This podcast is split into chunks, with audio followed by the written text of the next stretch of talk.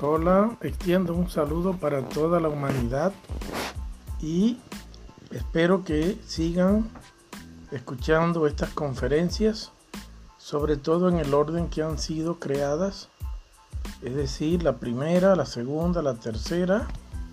Y bueno, esta es la cuarta conferencia del ciclo de conferencias que se llama Vivencia Esencial, patrocinado por Fundacer, Fundación para la Realización del Ser, que a la vez está incorporada a FIADASEC, que es la Federación de Organizaciones a nivel mundial en 17 países que promueven los valores humanos.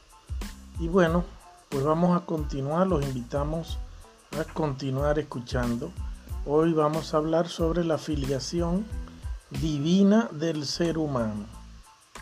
Entonces, esto significa que nosotros tenemos algún tipo de conexión con Dios, con la divinidad, además de que implica aclarar quién es Dios y dónde está.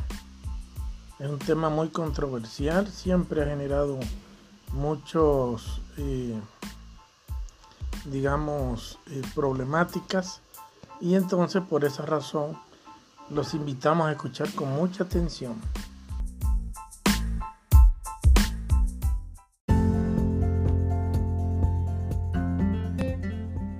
A lo largo de la historia han surgido diversas teorías y por ahí se puede escuchar que en algunas ocasiones los hombres crearon dioses o crearon a Dios. En otras ocasiones vamos a escuchar que Dios creó al ser humano y por ahí también escucharemos que somos Dios. Y pues habría que conectar eso con la pregunta de cómo, cómo surgió todo. En medio de todas estas teorías, pues también está gente que es capaz de pensar que, que Dios no existe. En cierta ocasión, yo tenía como objetivo pues convertir a todas las personas que no creían en Dios a creyentes. Y una de las principales, eh, digamos así, dificultades que tenía la gente era que el Dios con el que tenían esa mala relación, como para ser ateos o no creyentes, era un Dios en el que nadie creería. Yo particularmente se lo decía, o sea, yo tampoco creo en ese Dios. Porque les decía que me definan a Dios y empezaban a definirme a un ser tan horrible que yo decía, pero yo tampoco creo en ese Dios del que tú no crees, del que tú estás hablando. Entender quién es Dios y dónde está es fundamental. Porque eh, sin Dios estamos viviendo un vacío que no tiene descripción. El ser humano busca de Dios por varias razones, unas buenas, otras no tan buenas y otras definitivamente malas. Porque la gente busca de Dios para explicar, a veces busca de Dios para explicar sus fracasos, su impotencia, todo lo que no pueden lograr. Y entonces en un modelo como ese, Dios es una excusa. Una excusa para que la persona pueda sentirse mejor por la mediocridad que, que muchas veces nos rodea y nos, nos impacta incluso aparentemente nos impacta en la identidad. Entonces, el, Dios en el que mucha gente cree es un Dios eh, no funcional, porque cuando usted lo analiza, eh, no hay forma de que sobreviva ese Dios. Por eso mucha gente se traumatiza con los conceptos de Dios que tienen algunos creyentes y terminan pues haciéndose enemigos de Dios. Lo primero que vamos a, ponernos de acuerdo es en lo obvio. Hay cosas que son obvias. La existencia de Dios es obvia. Es obvia porque cuando nosotros observamos la naturaleza, y de hecho cuando observamos cualquier elemento de la naturaleza, encontramos maravillas, maravillas imposibles de explicarse si no es por medio de que existe una mente maestra eh, que lo abarca todo y que está en todas partes. Eso es algo ante lo cual no creo que se generen grandes discusiones porque es, es que negar eso es como decidir chocarse con una pared hasta morir. Es básicamente eso. Cuando usted ve sobre todo la belleza, la belleza es la mayor y genuina representación de Dios. La belleza de todo. Y la verdad es que todo es bello, pero tenemos por ahí también algunos prejuicios sobre lo que es lindo, lo que es bello, es hermoso. Pero quedándonos incluso con esa parte, ya es suficiente para demostrar la existencia de esa mente superior y poderosa que está en todas partes. Cuando vemos lo que son los diseños,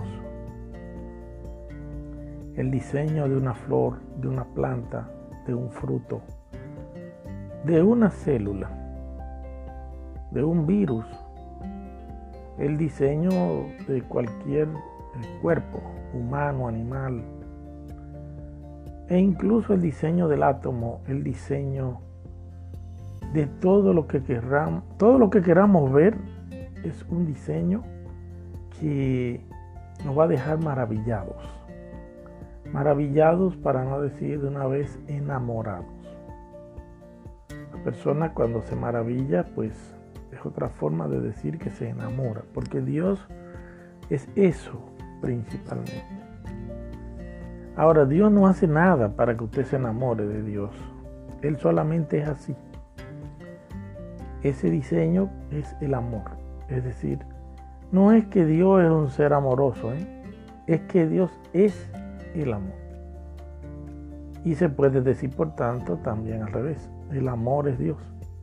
El amor es esa, ese condicionamiento, esa sincronización ese diseño de las cosas que hace la belleza de, de, lo que está bien hecho, de lo que está bien sincronizado, bien armado. Son cosas de las que no vamos a discutir. Y ese sí es el Dios en el que podemos creer. Porque es un Dios irrefutable, es un Dios que nadie va a ponerse a pelear con usted por eso. Ahora, ¿dónde sí comienzan las peleas? Las peleas comienzan cuando queremos personificar a Dios. Ahí ya ese es otro tema. Es otro tema porque cuando Dios se personifica y cuando nosotros lo personificamos, ya empiezan pues las interpretaciones y las conjeturas. Por ejemplo, pudiéramos estar de acuerdo en que Dios se personificó en Jesús, o en cualquiera de los profetas o maestros o seres divinos que han existido, eh, ya sea en la historia real o en la historia apócrifa, es decir, la historia que, de la que todavía pudiera haber duda de si ocurrió o no ocurrió así, de si existió o no existió.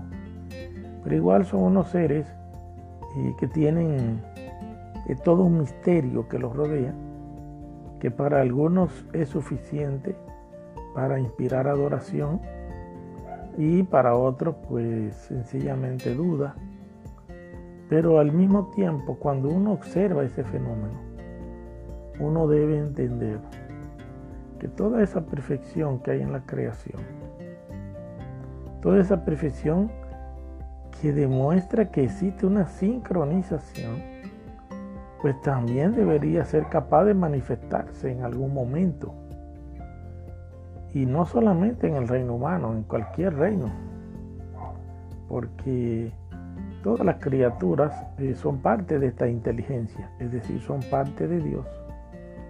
Y tienen igual derecho de recibir pues eh, su trato, su tratamiento, su amor y todo eso. Entonces los problemas están en cuando, cuando nuestra mente se mete a interpretar.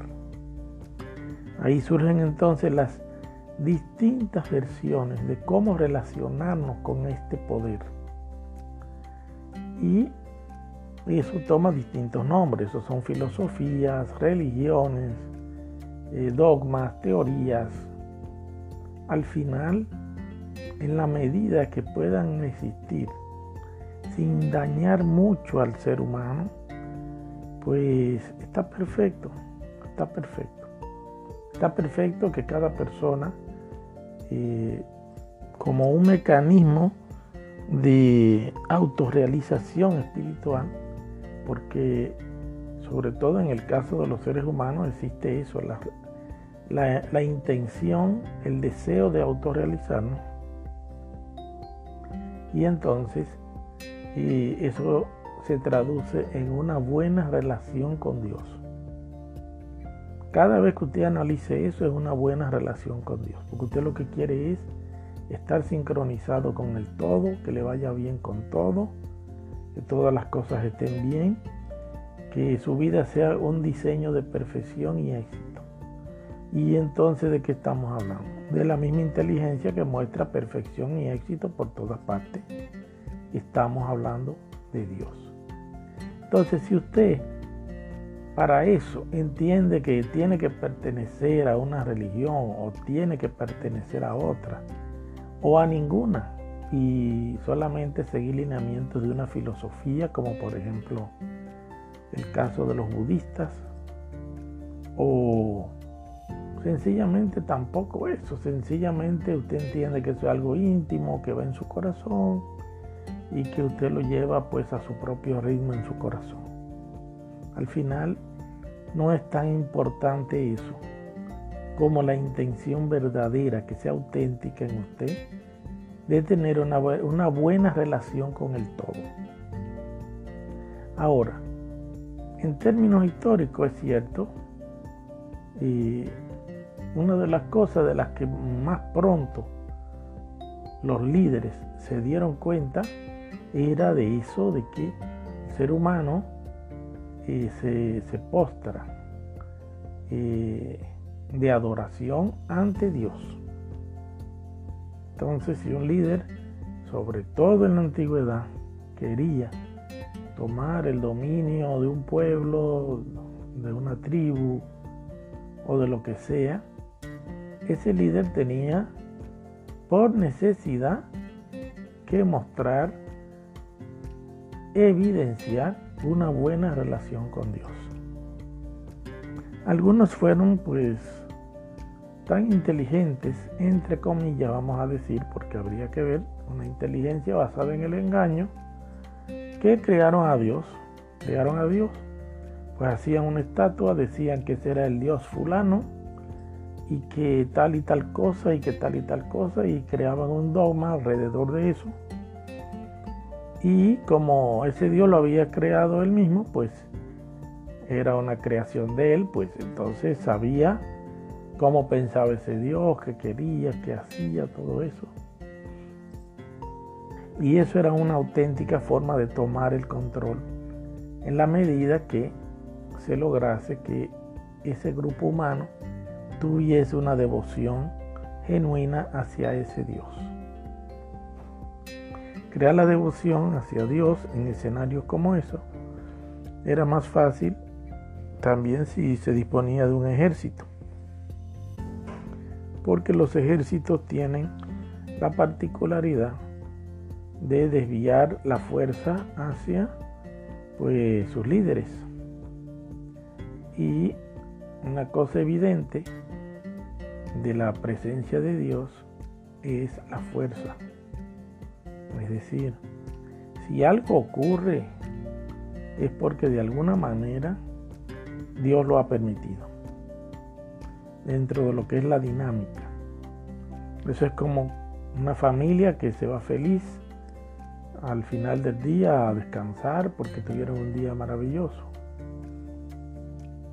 Pero ese día maravilloso fue en base a que pudieron comer y solamente enfocándonos en eso dentro de tantas cosas que le dieron satisfacción, eh, tuvieron que matar una res para poder comer en algún lugar, un carnicero, etc.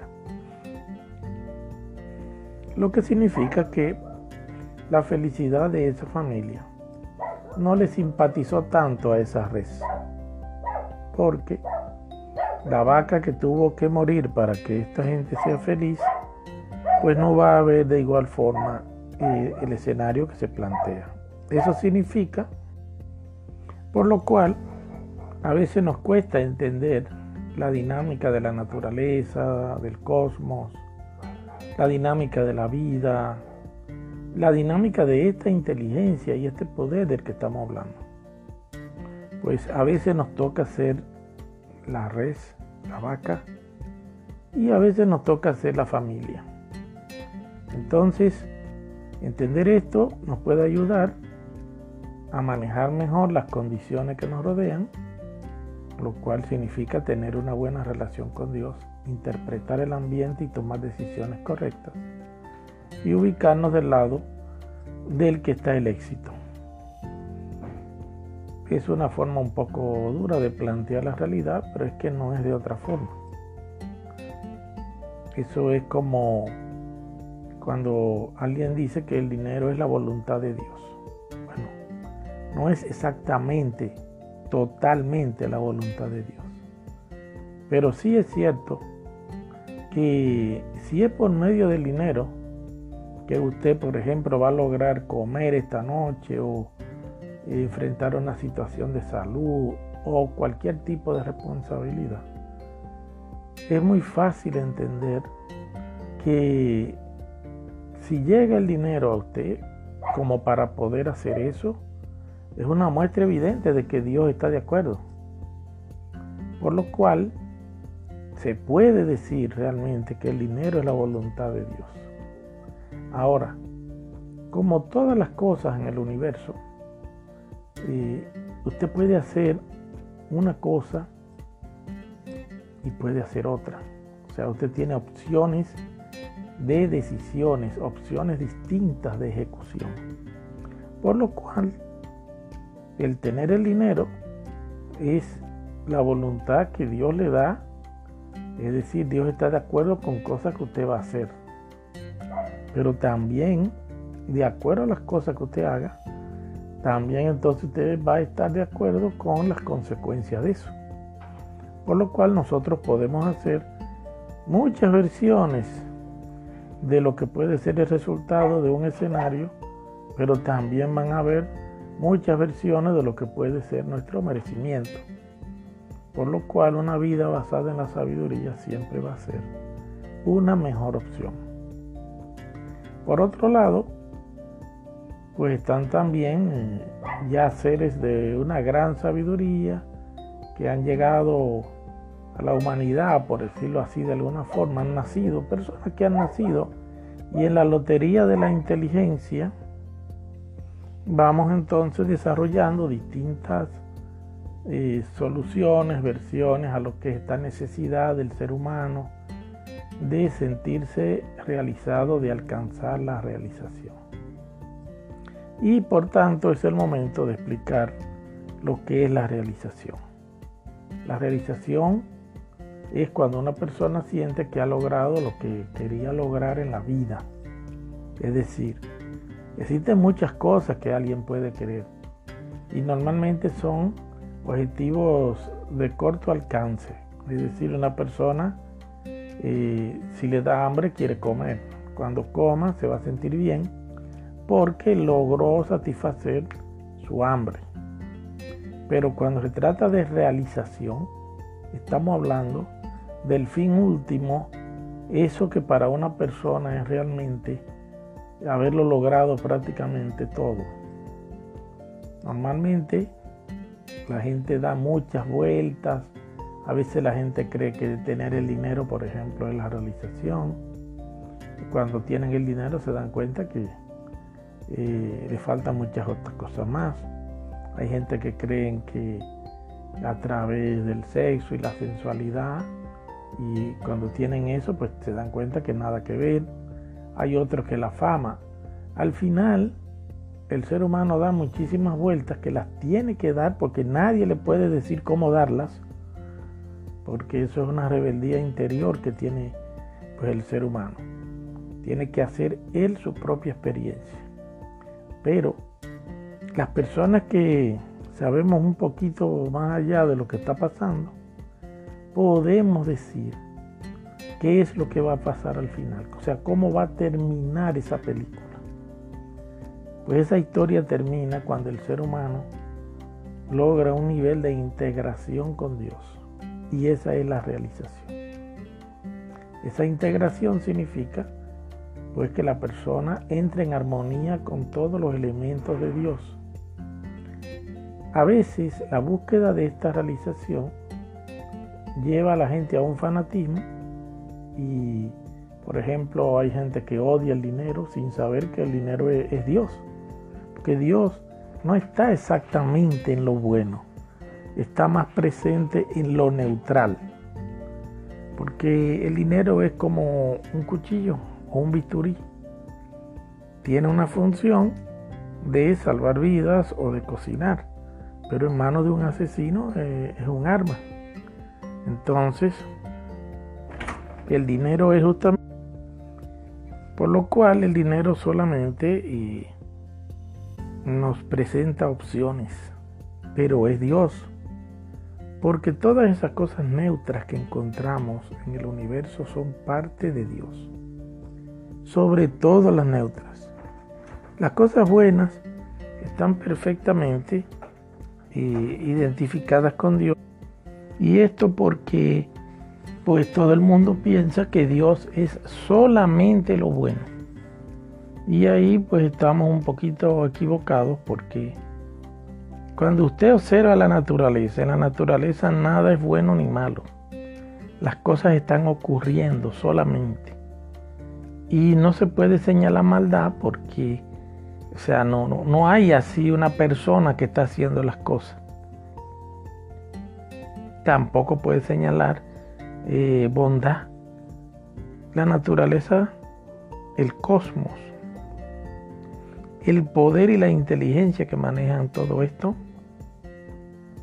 opera fundamentalmente desde la neutralidad.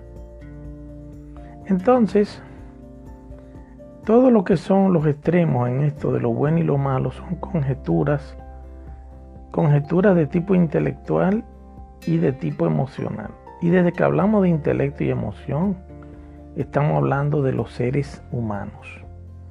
Y específicamente estamos hablando de la personalidad, porque la personalidad tiene principalmente esos aspectos. La mente, los sentimientos, las energías y el cuerpo físico. Y bueno, hay el ser social que rodea el cuerpo físico. Y está también ya entonces el ser interior profundo que eh, rodea pero por dentro, por decirlo de alguna forma. Luego de esto, pudiéramos decir que hemos llegado a un entendimiento. Las religiones son muy buenas porque ayudan a apaciguar y tranquilizar toda esa eh, fuerza que hay en los seres humanos por ahí a veces se usan como pretexto para las guerras y para problemas, sobre todo cuando eh, el fanatismo hace un nido en nuestra mente y en nuestras emociones. Pero en sentido general las religiones son una gran cosa, una gran herramienta para lograr la realización.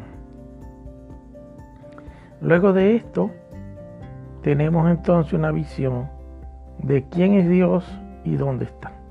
Pero en el ser humano, ¿dónde está Dios? Pues ya vimos que Dios está en la vida que sostiene al ser humano, la inteligencia, y esa vida y esa inteligencia, ese poder que hay,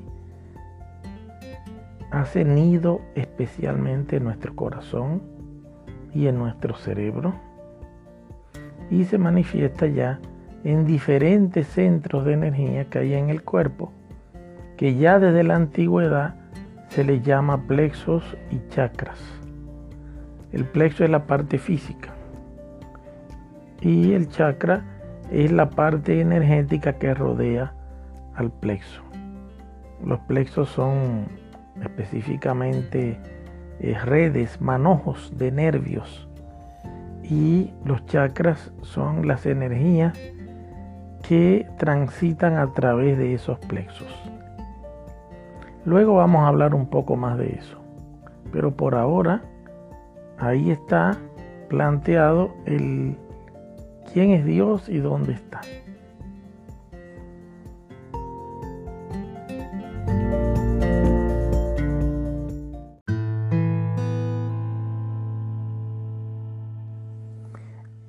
Queda claro entonces que Dios es esa inteligencia, ese poder que pudiéramos llamar la perfección, la belleza universal, el amor, Cualquiera de esos elementos o fuerzas neutras de la naturaleza, fuerzas que están presentes y alrededor de ellas se generan acciones, porque esas fuerzas son pues las precursoras, claro está, del movimiento.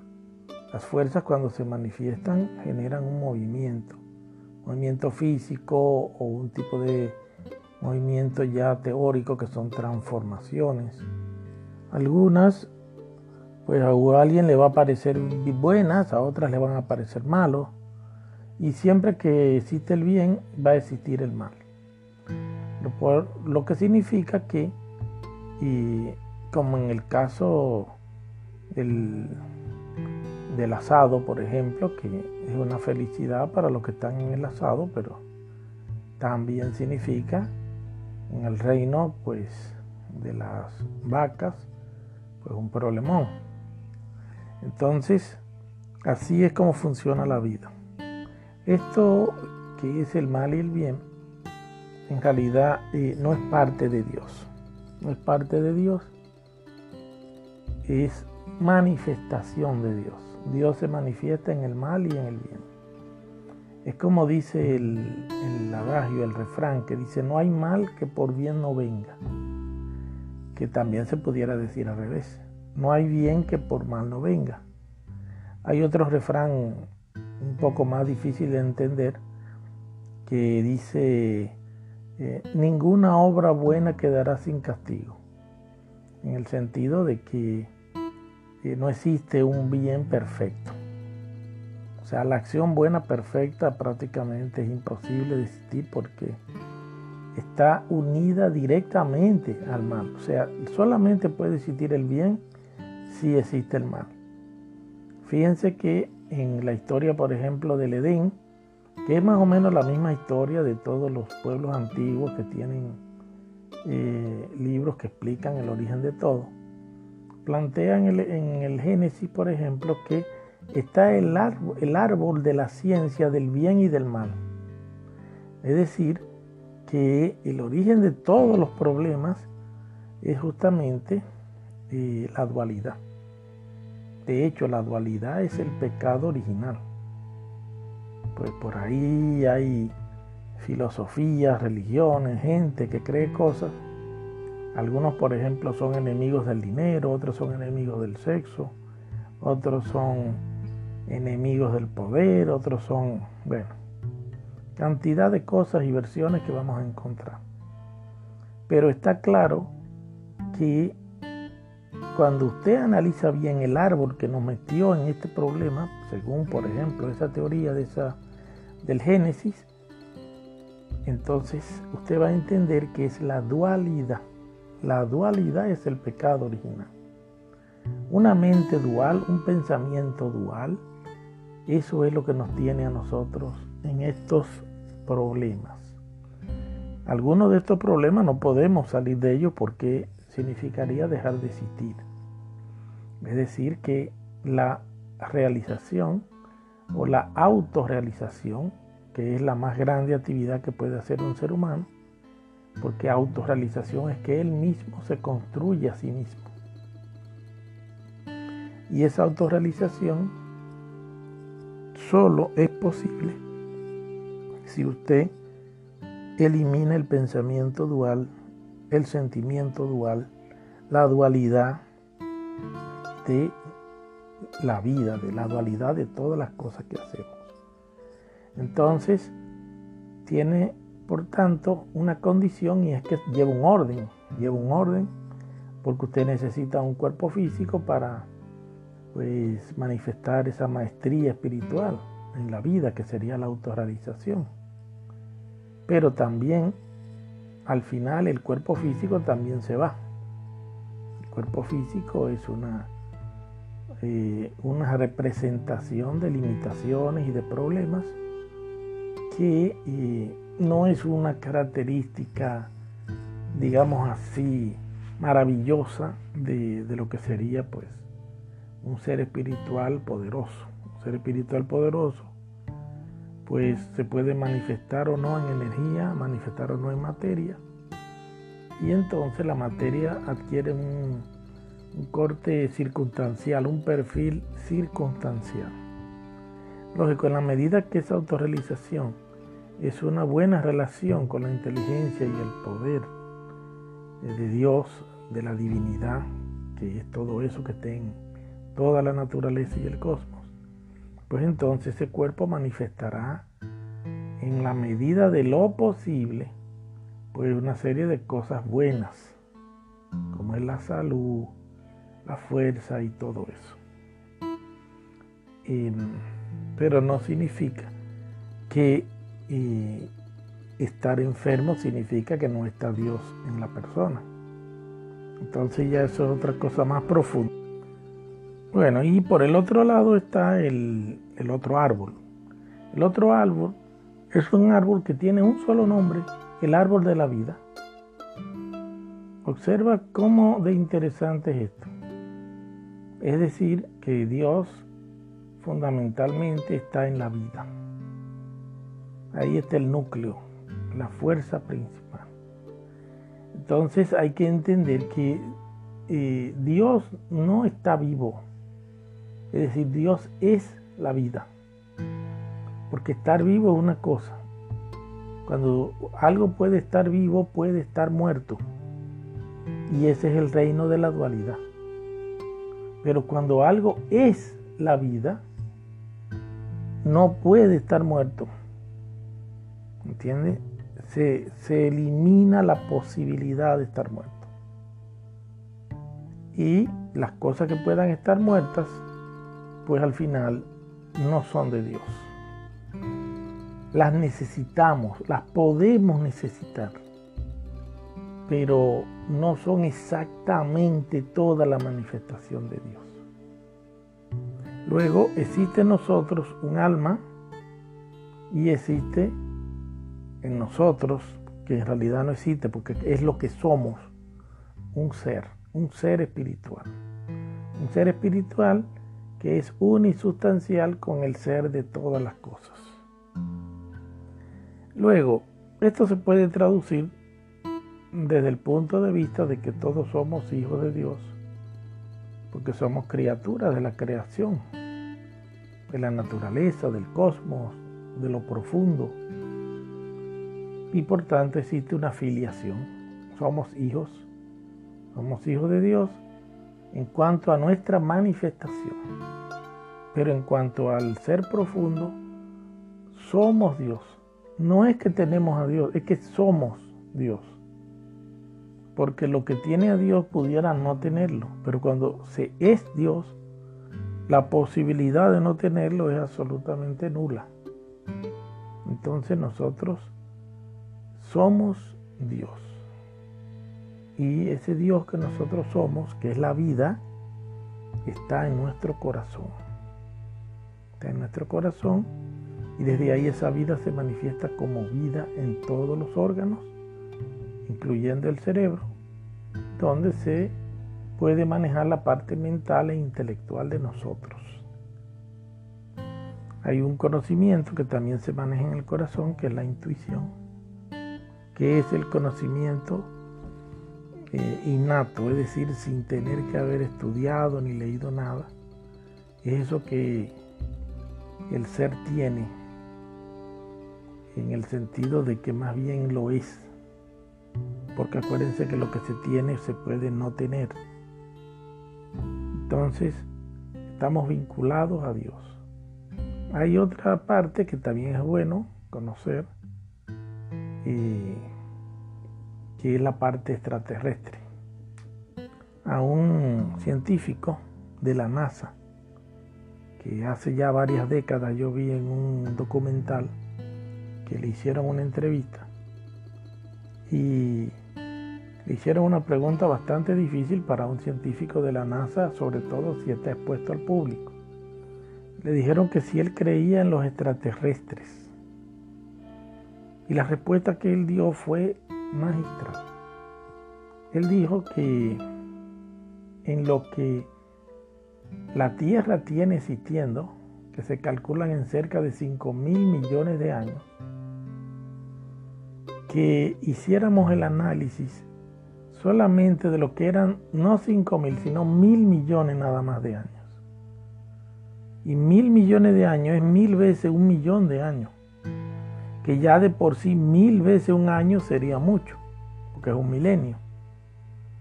Imagínense que nosotros a veces no nos recordamos de lo que hicimos esta mañana. Imagínense que a veces tenemos duda de lo que ocurrió en la historia de nuestro pueblo.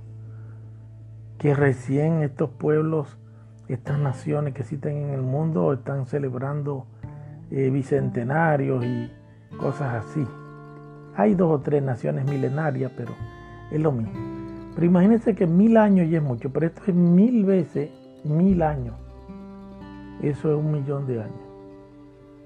Pero cinco mil millones de años es cinco veces mil millones de años. Es decir, es un tiempo que cuando usted lo analiza y, se dispone a ser una persona seria, va a entender que es demasiado tiempo. Imaginemos que esta civilización, que no lo es porque estamos lejos de ser una civilización, pero este mundo eh, tiene escasamente en un desarrollo verdadero 200 años, pongámosle 300 porque toda la tecnología de la que disponemos hoy surgió en ese tiempo más o menos. Pero si queremos agarrar todavía mucho más amplitud, podemos decir que la historia conocida tiene 6.000 años, ¿sí? 6.000 años perfectamente. 6.000 años y ahí más o menos todos los, porque antes de eso ya es prehistoria, porque la teoría es que no había escritura. Bueno, pues imagínese usted todo esto. Y él planteó ese escenario y dijo, ahora dígame, ¿cuántas humanidades pueden caber en ese tiempo en la Tierra? Y él entonces le explicó al, entrevistador que en realidad él creía que los extraterrestres éramos nosotros mismos. Civilizaciones que habían existido antes que se habían autodestruido o que habían llegado a la conquista del espacio y ahora retornaban a la Tierra. Una respuesta bastante creativa e interesante para venir de un científico de la NASA. Por otro lado, hay otro sistema de análisis que es muy común, que es donde dicen, o sea, de un universo infinito como este, una cosa impresionantemente enorme, inimaginablemente enorme. O sea, la mente humana no es capaz de entender la vastedad del universo. Creer que solamente hay vida en la Tierra es es demasiado pretensión. O sea, es algo que es... Eh, solamente me viene a la cabeza una frase que dice que la ignorancia es atrevida. Es decir, a veces en medio de la ignorancia existe la posibilidad a veces de una persona actuar de una forma temeraria e impredecible, o sea, imposible de imaginar. Y bueno, por ahí va la, otra línea. Y finalmente, pudiéramos decir que toda la lógica indica que deben existir civilizaciones fuera de la Tierra, ya sea de origen ancestral terrícola o ya sea de origen en otros mundos. Ahora, desde el punto de vista cuántico, nada de eso existe en sí como tal. Es decir, desde el punto de vista cuántico, existen las cosas que uno espera que existan. Es decir, desde el punto de vista cuántico, la persona que cree en extraterrestre va a encontrar evidencias de que existen. Porque la física cuántica plantea que la realidad es impactada por el observador a través de su expectativa. Lo que está esperando el observador, eso es lo que ocurre. Por lo cual, las personas que decidan, por ejemplo, no, eso de los extraterrestres no existe. Van a encontrar cantidad de evidencia de que no existe. Las personas que crean que sí existen, van a sobrarle las evidencias de que existen. Esa es realmente la realidad última. Pero no olvidemos que existe un inconsciente colectivo que no es tan fácil impactar la realidad de todos. Es decir, hay una masa crítica. Aunque no nos demos cuenta, las mentes de los seres humanos se ponen de acuerdo en un sentido o en otro para algunas cosas. Y de ahí también tenemos otra fuente de realidad común. Lo que sí queda claro es que sí estamos vinculados a Dios desde el punto de vista de que somos criaturas, es decir, hijos de Dios, y desde el punto de vista de que también somos dioses,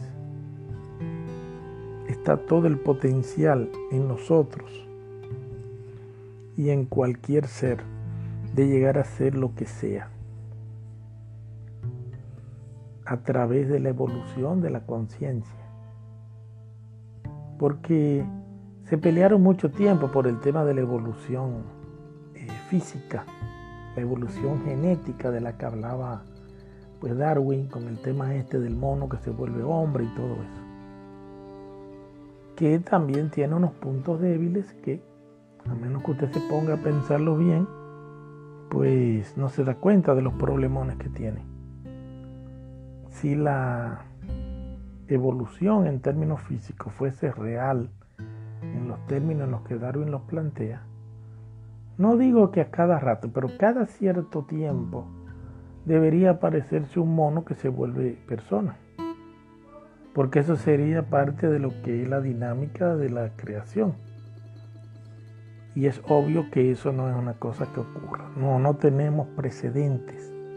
Por ahí está la historia de Tarzán, pero es un niño que se crió en el África entre los animales y al final su inteligencia humana se demostró otra cosa, más allá de que pueda ser un mito también, a pesar de que se dice que tiene una base real en la historia de algo que pasó, que no es exactamente la película.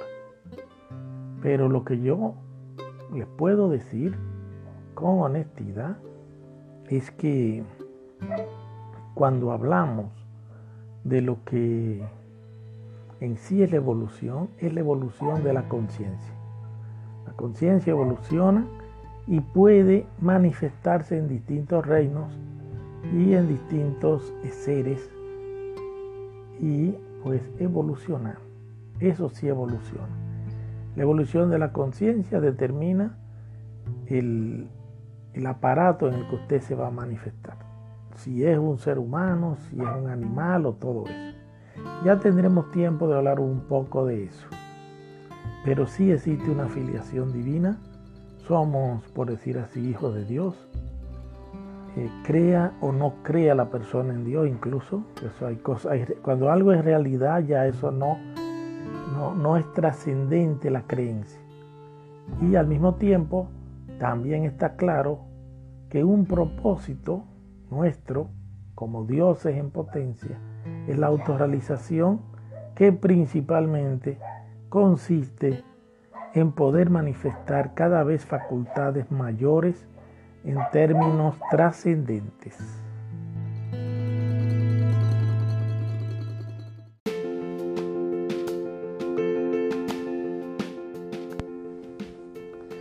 A nivel de la física y lo que son las ciencias exactas, o que intentan serlo, se han determinado la existencia de cuatro fuerzas fundamentales que operan en todo el universo y que al final son las responsables de todas las manifestaciones de las que hemos hablado y vemos en el universo, en la naturaleza, en el cosmos, en todas partes. Esas fuerzas son la fuerza de gravedad, la fuerza electromagnética, la fuerza nuclear fuerte y la fuerza nuclear débil. Así le llaman los científicos.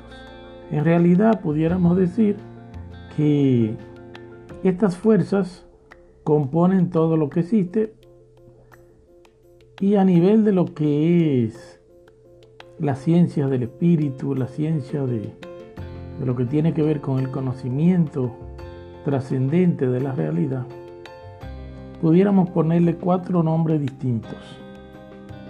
La fuerza de gravedad, por ejemplo, sería la fuerza del Cristo, la fuerza del amor, que cuando nosotros cerramos los ojos y nos relajamos y tenemos cierta sensibilidad espiritual, podemos llegar a verla como una luz azul. Esa fuerza de gravedad es lo que atrae todo. Hay una fuerza en el universo que atrae las cosas. Y cuando pensamos en el amor es justamente eso. El amor existe y por su propio concepto, por su propia definición, es el centro de atracción lo que mantiene todo conectado y unido, específicamente unido. Hay otra fuerza que es pues la fuerza de la vida, que pudiéramos representarla con la fuerza electromagnética. ¿Por qué con la fuerza electromagnética? Donde quiera que haya un ser vivo, encontramos la fuerza electromagnética, sobre todo si está vivo. Cuando el ser muere ya se convierte pues en un despojo sin ningún tipo de rastro de energía, específicamente electromagnética. De hecho, en todo ser vivo, o específicamente con mayor importancia en el ser humano, encontramos pues grupos de nervios de los que ya hablamos, que son los plexos, y por esos nervios circula una energía nerviosa, eléctrica, que genera un magnetismo. Ese magnetismo es lo que llaman los chakras. Y todo esto de lo que estamos hablando es fotografiable con una cámara llamada cámara Kilia. Ahora esa vida también le pudiéramos poner un nombre teúrgico, un nombre ya más trascendente, y llamarle el Espíritu Santo. Porque es el dador de vida. Y en el mismo nivel de concentración y relajación, lo veríamos como una fuerza de color rosa fucsia. Por otro lado, está una fuerza que le pudiéramos llamar el Padre y otra fuerza que le pudiéramos llamar la madre.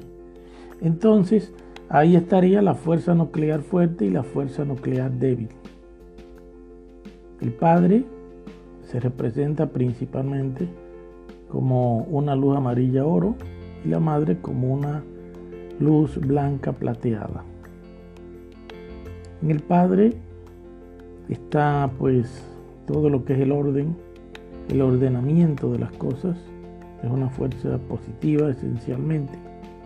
Y la madre una fuerza pues esencialmente negativa, no de malo, sino de energía negativa, de polos positivo y negativo. Entonces es una fuerza gestora, una fuerza donde se manejan pues, los diseños, los arquetipos, las estructuras de la creación. Luego, en ese sentido, vemos que el universo es más igualitario y democrático que como somos los humanos, porque estas fuerzas actúan de manera conjunta y donde quiera que aparecen están las otras. Se manifiestan como, como un solo fenómeno, que es la creación, que es todo lo que podemos ver en la creación, que es Dios al final, porque al final la creación es el cuerpo de Dios y Dios es al final la misma creación. Ahora, en resumen tenemos la fuerza del Padre, la fuerza de la Madre, la fuerza del Espíritu Santo y la fuerza del Cristo, que básicamente es el amor. Y ahí tendríamos las cuatro fuerzas, las cuatro fuerzas de Dios. Ahora, donde quiera que estas fuerzas se manifiestan,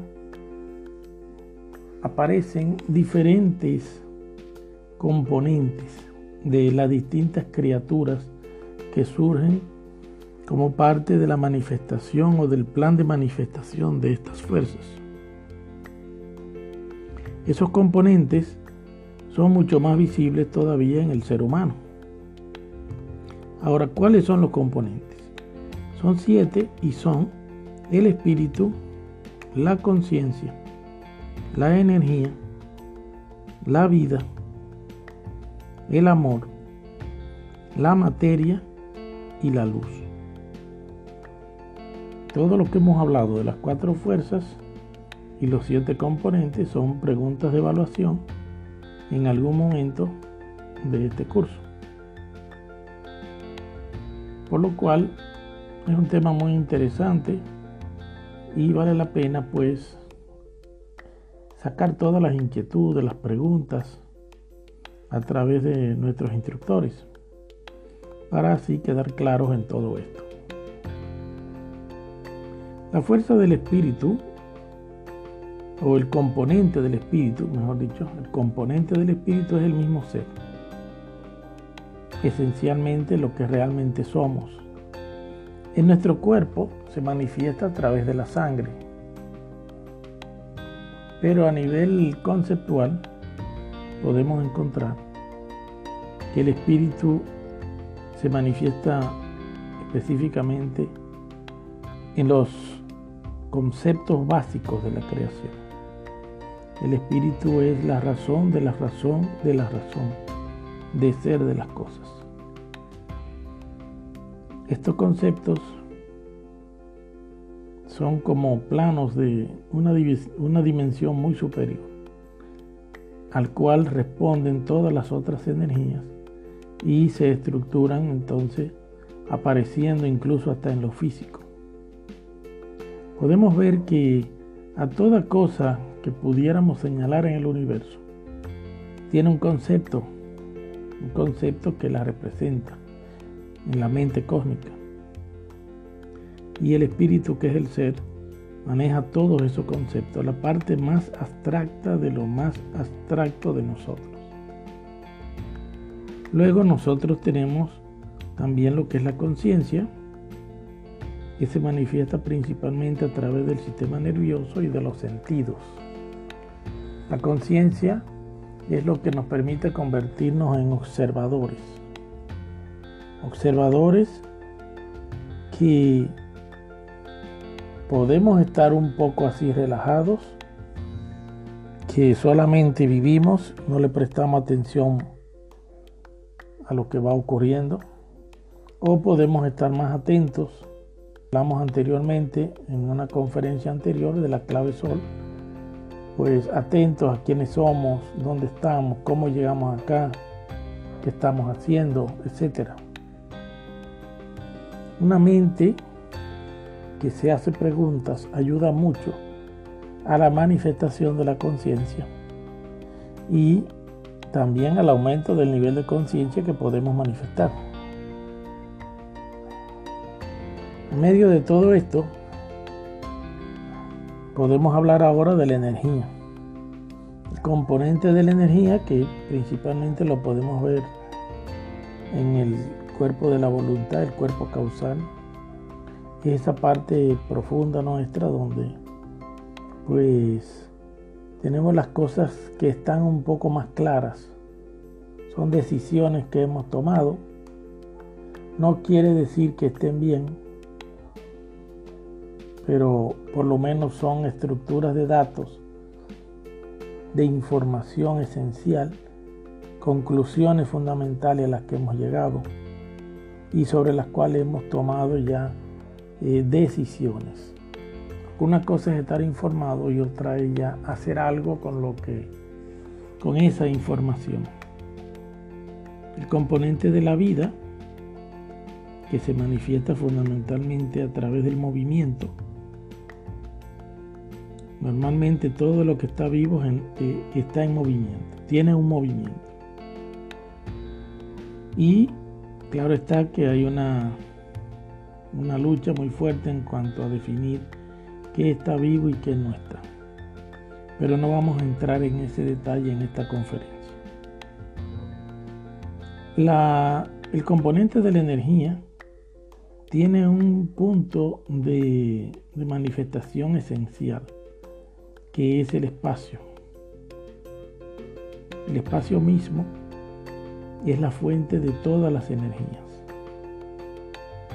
Y ahí me viene a la mente un poco cómo a veces nuestra mente hace cosas que son pues incomprensibles porque por ejemplo una persona que se tilda de ateo es capaz de creer en el Big Bang y, y aceptar que de un punto en el espacio del tamaño de la cabeza de un alfiler haya salido todo el universo. Lo cual es cierto. Pero el ejercicio de fe que hay que hacer tan grande para eso, para después decir que Dios no existe, es algo de verdad que uno se queda pensativo de qué clase de persona es. Pero así somos los seres humanos, somos un poco caprichosos para expresarnos. Este componente de la vida también se manifiesta en nosotros muy especialmente a nivel de la mente. Y ahí cabe recordar algunos eh, reflejos que ocurren en el ser humano cuando está manifestando la vida. Fíjense que una persona para el cuerpo físico puede dejar de comer hasta 40 días. Sin embargo, de beber agua escasamente 7 días como, como un récord. Es decir, que mientras más eh, sutil el alimento, más fundamental y además menos tiempo podemos durar sin él. Sin embargo, el oxígeno y solo nos puede faltar 5 minutos. Es decir, que ahí encontramos otro, otro récord de lo que es el tiempo hasta que la vida se va. Pero finalmente, hay algo sin lo cual no podemos decir que estamos vivos. Y es justamente la mente. Nosotros podemos controlar la mente que piense en una sola cosa, que al final es lo que nosotros decimos como el no pensar. Pero la realidad, realidad es que un ser que no está pensando está muerto. Es decir, el tiempo que nosotros podemos durar sin nuestra mente es cero. Cero porque nuestra mente es eh, parte de nosotros. Es decir, la mente es un componente de Dios en el sentido de que son de esos elementos absolutos que no es como un brazo, que una persona le quitan el brazo y sigue siendo ella. O sea, si le quitan la mente, en realidad la quitaron a ella. O sea, no podemos decir que le quitaron la mente, porque la mente somos nosotros en el sentido ya personal, o sea, la personalidad. Es producto de la evolución de la conciencia y de la energía, es decir, de conceptos, arquetipos que hay en el espacio, la capacidad del espacio de observarse a sí mismo y la sustancia misma del espacio. Y todo eso entra en movimiento en una dinámica bien compleja y genera pues la vida que al mismo tiempo es la mente. Ojo que estamos tratando de explicar esto lo más sencillo posible para niños casi.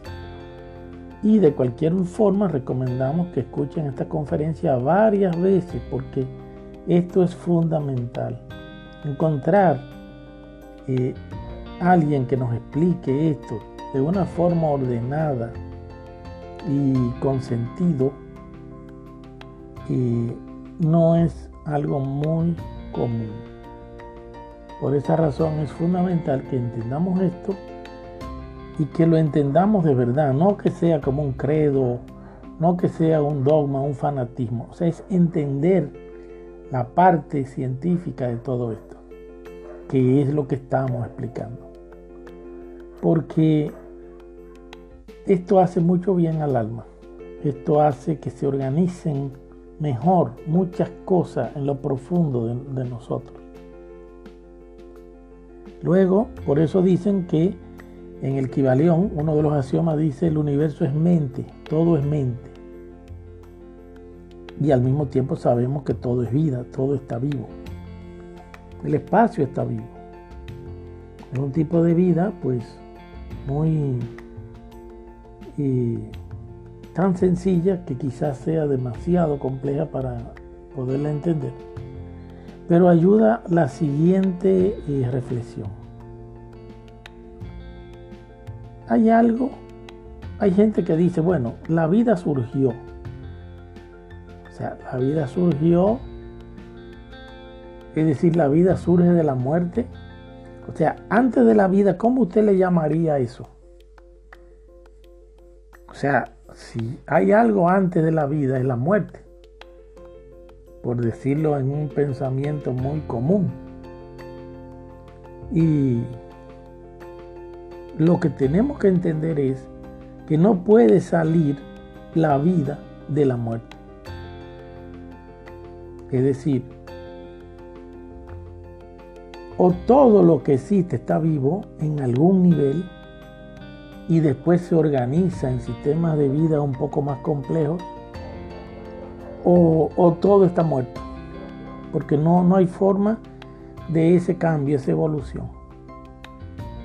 Entonces la parte esencial de nosotros también podemos concluir que siempre ha estado viva. Es algo para como pensarlo varias veces, ¿eh? para entender por qué razón es que no se encuentra nunca ese eh, eslabón que ya no es el de Darwin con los monos y el hombre, sino el eslabón de cuándo es que ya hay vida y cuándo no hay vida. Porque tengo para decirles que hay vida en todas partes, en los átomos, en las piedras, en la tierra, en, en la luz, en todas partes, todo está vivo. Lo que pasa es que son formas de vida que se mueven a una velocidad distinta para nuestros sentidos. Un ejemplo de referencia que puede ayudarnos a entender un poco mejor, por ejemplo, las tortugas.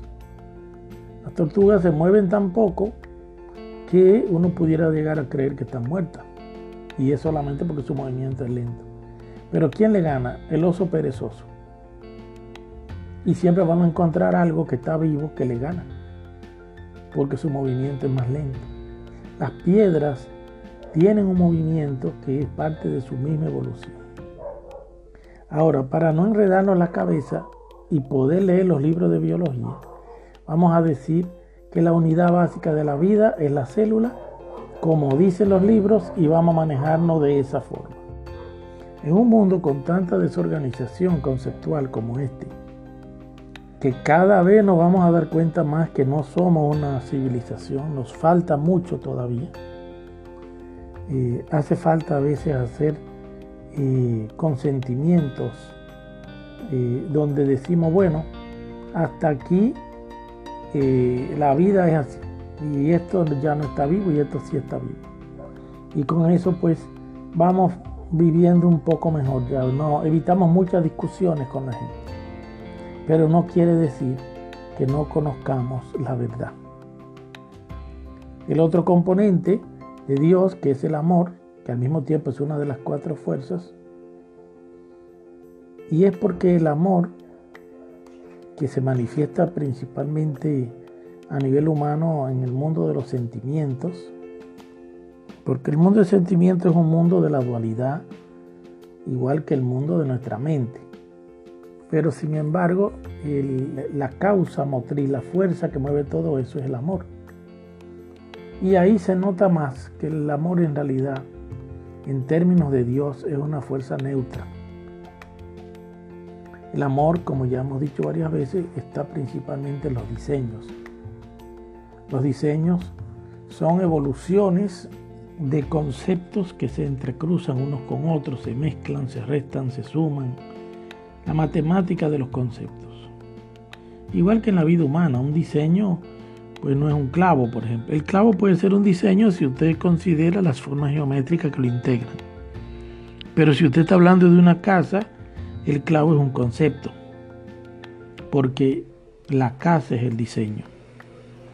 Entonces, eh, ahí está lo más elemental que pudiéramos hablar al respecto de esto. La materia, pues que está representada en nuestro cuerpo físico, y pudiéramos decir que es la sombra, es la luz oscura, la luz densa, porque la materia al final es eso, son eh, densidades de luz, densidades de luz que es un gran desafío entender esto, porque por ejemplo nosotros entendemos que la materia está hecha de átomos y el átomo es la, así como la célula es la unidad básica de la vida, pues el átomo es la unidad básica de los tipos de materia.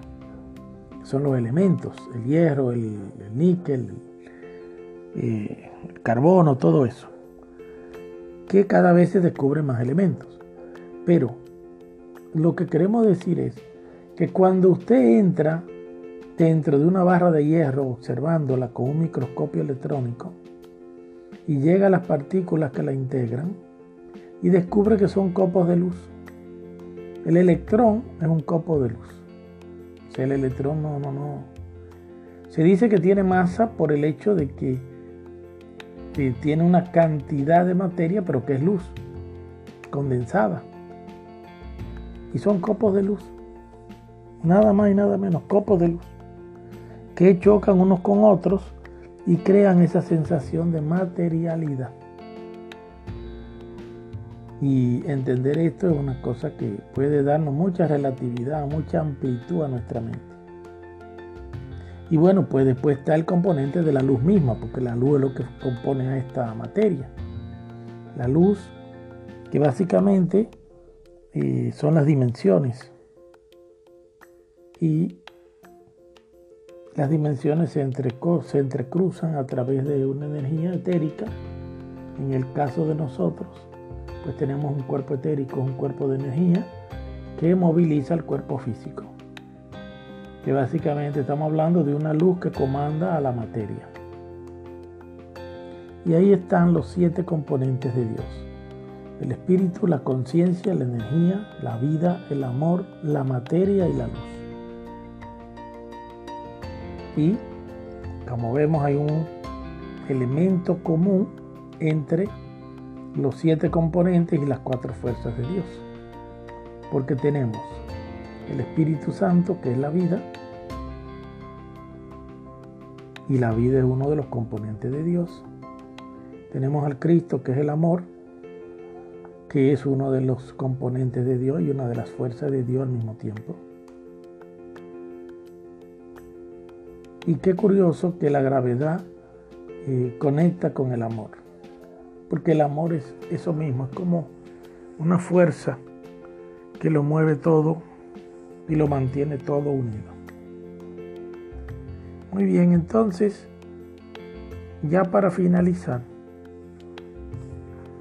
para trabajar un poco más el tema de la autorrealización del ser, que básicamente es otra forma de decir que todos tenemos la vocación de convertirnos en maestros espirituales.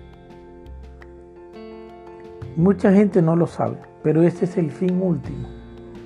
Toma tiempo. Si usted le dice a una persona, mira, tú tienes que llegar a ser un maestro espiritual. La persona, pues por ahí se te ríe, por ahí dice que no, por ahí. Lógico, a veces toma vidas haciéndose los locos y evolucionan, ¿no? Primero creen que lo más importante es esto, después creen que lo más... Y a través del tiempo, el final de la película, eso es cuando usted ya ha visto una película que ya usted sabe cómo termina, al final esa persona descubre que el objetivo de todo era la autorrealización del ser, que es convertirnos en maestros espirituales. Ojo que puede durar miles de años. O una persona puede decidirlo eh, como un objetivo de su vida. O tomarlo light y lograr lo que dentro de este camino pues vaya logrando. Ahora, esa autorrealización espiritual se basa en tomar el control. Tomar el control y no como estábamos hablando en la otra eh, conferencia del problema que tenemos todos con el tema ese de que queremos tomar control, pero del otro. No, el control que necesitamos tomar es de nosotros. Tenemos que ponernos muy rígidos con eso. En la conferencia anterior vimos que una forma de detectar el ego era incluso saber cuándo nosotros queríamos tomar el control del otro. Cada vez que usted se atrape queriendo hacer eso, sepa que eso no es de Dios.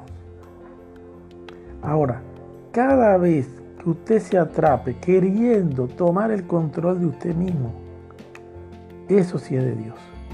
Entonces es muy fácil saber cuándo el ego está haciendo su estrategia, porque hace una estrategia finísima, ¿eh? Porque, o sea, ¿quién trajo el ego? Ya lo vimos, lo trajo Dios. ¿Quién trajo las virtudes y los valores eh, que ya, o sea, el ego son los antivalores? ¿De quién trajo lo? Pues también Dios, porque el árbol, de, de un mismo árbol salieron todas las cosas, la dualidad el árbol de la ciencia del bien y del mal. Entonces, cuando nosotros buscamos la, esencia, lo que es realmente Dios, lo neutro, lo que, lo que de verdad es parte de nosotros, esas cosas que sin eso no, ya no estamos, porque ni siquiera podemos decir no somos, porque es que somos esas cosas. O sea, lo que sí podemos decir es que ya no estamos. O sea, si nos quitan la vida, lo que han hecho es que la vida ya no está, pero está en otro sitio. O sea, la vida no se quita, la vida, usted sencillamente, o sea, porque es que usted es la vida, la mueve a otro lugar. Hay un principio en física que aclara eso muy bien, que es el principio de conservación de la materia y la energía, y específicamente se conoce también como principio de conservación de la energía, que dice que la energía ni se crea ni se destruye, sino que se transforma. El principio de la vocía. Pues esas cosas que son básicas de nosotros, que realmente somos nosotros, ni se crean ni se destruyen, sino que se transforman. Bueno, pues quizás es una conferencia un poco pesada porque son muchos conceptos y muchas cosas, pero esto se soluciona a través de escucharla varias veces. Y la tarea, la tarea es que usted haga un resumen escrito y lo mande leído, leído porque son muchos estudiantes y por ahí no hay tiempo de, leer a alguien. Por ahí puede mandar la, foto o el documento que escribió, pero también eh, lo que vamos a tener tiempo es de escuchar el audio de este resumen de esta conferencia. Y esta es una conferencia para pruebas, es decir, las cosas de las que hablamos acá, no con niveles de profundidad, pero por ejemplo, ¿cuáles son las cuatro fuerzas de Dios? ¿Cuáles son los siete componentes de Dios? Eso es una cosa tan, tan, tan, tan y tan, tan, tan, tan, tan. A ese estilo sí se pueden preguntar. O sea, nunca para hacerle la vida más difícil. Entonces, por ahí va. Los esperamos en la siguiente conferencia, que es la quinta y la última, pues de este módulo, que es el primer módulo. Son cinco módulos. Cada módulo tiene cinco conferencias. Entonces, ahora vamos que la próxima vez que estemos escuchándonos, pues va a ser ya la última conferencia de este módulo y muy posiblemente vendrá otro instructor para guiarlo. Pero todavía tenemos una conferencia más. Además de que yo siempre quedo disponible para cualquier consulta o lo que sea. Bueno, pues muchas gracias y hasta pronto. Les habló José Manuel Fernández. El WhatsApp 0351 347 4661 y el correo jmf7777 arroba gmail.com. Hasta pronto y bendiciones.